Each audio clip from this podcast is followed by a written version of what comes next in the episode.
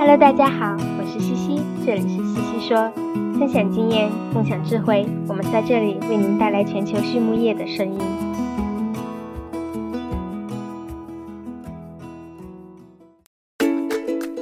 感谢西西说的合作伙伴们：APC 血浆蛋白全球领导者，帮助动物茁壮成长；大地汉克二十八年专注，为动物提供美味与健康；里兰动宝。让食品和伴侣动物不断丰富我们的生活。禾本生物专业酶制剂全球供应商，深耕生物技术二十年。康德全包膜凝聚未来，凝聚更多力量，释放更多能量。健明全方位营养专家，健明让明天更美好。太高动物营养创新，共赢未来。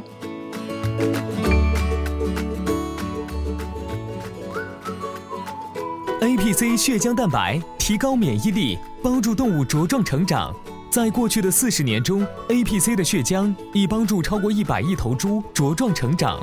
事实证明，APC 的血浆有助于增加猪群的健康和免疫力，并为我们的客户增加利润。APC 的血浆在无非洲猪瘟的国家或地区生产，并进口到中国，有猪和牛两种来源。作为血浆产品全球领导者。APC 致力于为您提供安全有效的可靠产品。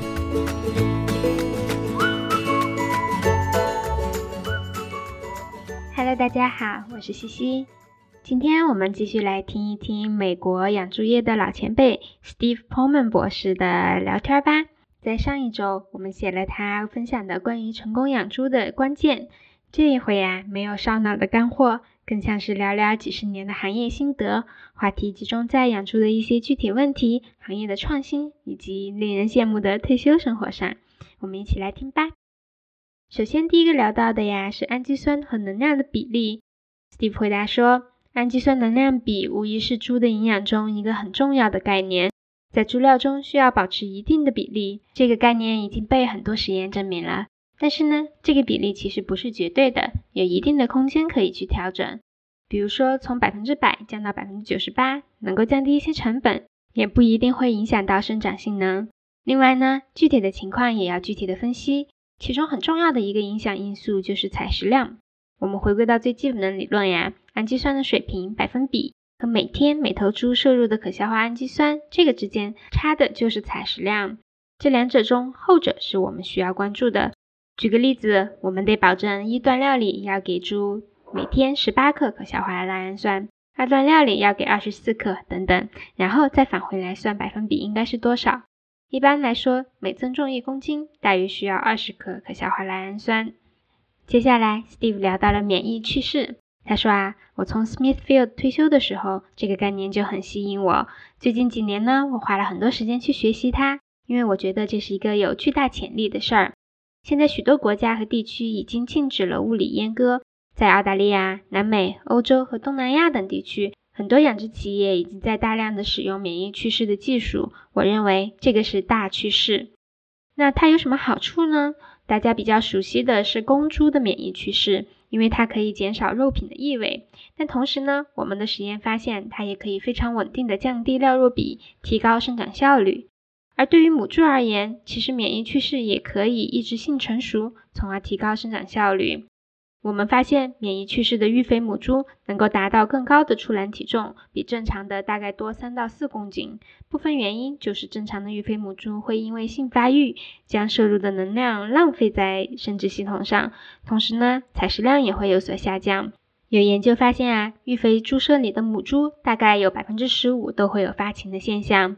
而免疫去世之后，这一部分母猪会将原本用于生殖系统上的营养用于长肉上，它们的生长曲线就更接近于公猪。那么在提高出栏体重的同时呢，这也可以提高出栏体重的均匀度，免遭屠宰场的折扣。我觉得大家会逐渐认识到免疫趋势带来的价值，尤其是对母猪生长和屠宰性能带来的价值。在美国呢，免疫趋势还没有被大规模采用，我们还面临着一些问题，比如免疫去世之后的猪，由于生长发育的不同，会不会有不同的营养需求呢？那每一剂疫苗之间的时间间隔如何具体实行？如何用才能给行业带来真正的效益？另外，应用任何新的技术，养殖行业和消费者之间的沟通和认同也是很重要的一件事儿。据调查，目前只有百分之一的消费者知道免疫去势这回事儿。其实，如何将消费者对食品的需求转化到实际生猪生产中，同时又不让企业效益让步太多，这也是我们行业一直以来面临的一大难题。下面一个问题很有意思 marsha 问：您在行业这么多年，有没有什么事情是您与很多人持不同意见的呢？Steve 笑着回答说：“我在高校待过，也在企业待过，干过产品研发，也管过猪场，有很多这样的情况。那么，首先我第一个想到的呢，是对于养殖模式的意见。相对于企业的自养模式，我个人更推崇公司加农户的合同养殖模式。”我们的行业里有很多愿意并且能够细心照料猪场的家庭，他们的经济条件不足，抵抗风险的能力差。我觉得大企业应该去扶持这些家庭农场，让他们能够留在行业，共同的发展。的确，整合和滋养的模式呢，可以提高企业的效益，尤其是在不理想的行情下。但是在我看来，越是困难的时候，大企业越应当适当的让利给劳动人民。第二点，我相信应该实施末位淘汰制度。做的最不好的那百分之十的养殖户，往往是拖累整个行业的薄弱环节。我觉得他们应该退出行业，或者是让别人来接管。哎，这话虽然有点狠，但是忠言逆耳吧。第三点呢，我一直相信我们应该向家禽业看齐。在我看来，整个美国养猪行业的整合优化还做得不够好。养殖、屠宰、加工等各环节之间还存在着因为利益不均导致的明争暗斗，而家禽行业的整合程度非常高，从育种、养殖到屠宰加工，大家都朝着一个大方向前进，共享成功。光做到这一点，就让家禽行业比咱们至少领先了二十年。我认为养猪业必须要把没有优化的资源整合利用好，这样才能有更大的竞争力。那么，我们的行业应该怎么去创新呢？Steve 在这里提到了 Elon Musk。Elon Musk 曾经讲过关于 SpaceX 内部的创新奖励机制。他说：“创新一定会受到嘉奖，创新的路上犯了错误，失败了没有关系。但是如果连试都不试着去创新，你会被开除的。”我觉得特斯拉的故事也很能带给我们启发。最初大家以为这不就是另一家造车的公司吗？然而，它通过在数据、人工智能、系统优化上的创新。为车赋予了新的价值。其实养猪也是这样，养猪也许并不一定只是我们现在所见的养猪，也许从各个方面都能有新的价值被挖掘。我希望以后是我们养猪业主动去创新，做出让消费者耳目一新的产品，而不是因为消费者不想要抗生素了，不想要环境污染了，我们才被迫做出改变。禾本生物。是国家高新技术企业，酶制剂全球供应商，业务遍布全球三十个国家及地区。在过去近二十年的发展过程中，禾本生物自主研发生产六十余种单酶，服务于饲料、食品和工业等应用领域。质保酵素、过氧化氢酶和葡萄糖氧化酶等产品已成长为行业领先产品。禾本生物始终坚持“禾为天，人为本”的经营理念，为客户提供绿色、环保和经济的酶制剂应用方案。话说，Steve 已经在几年前从 Smithfield 退休了。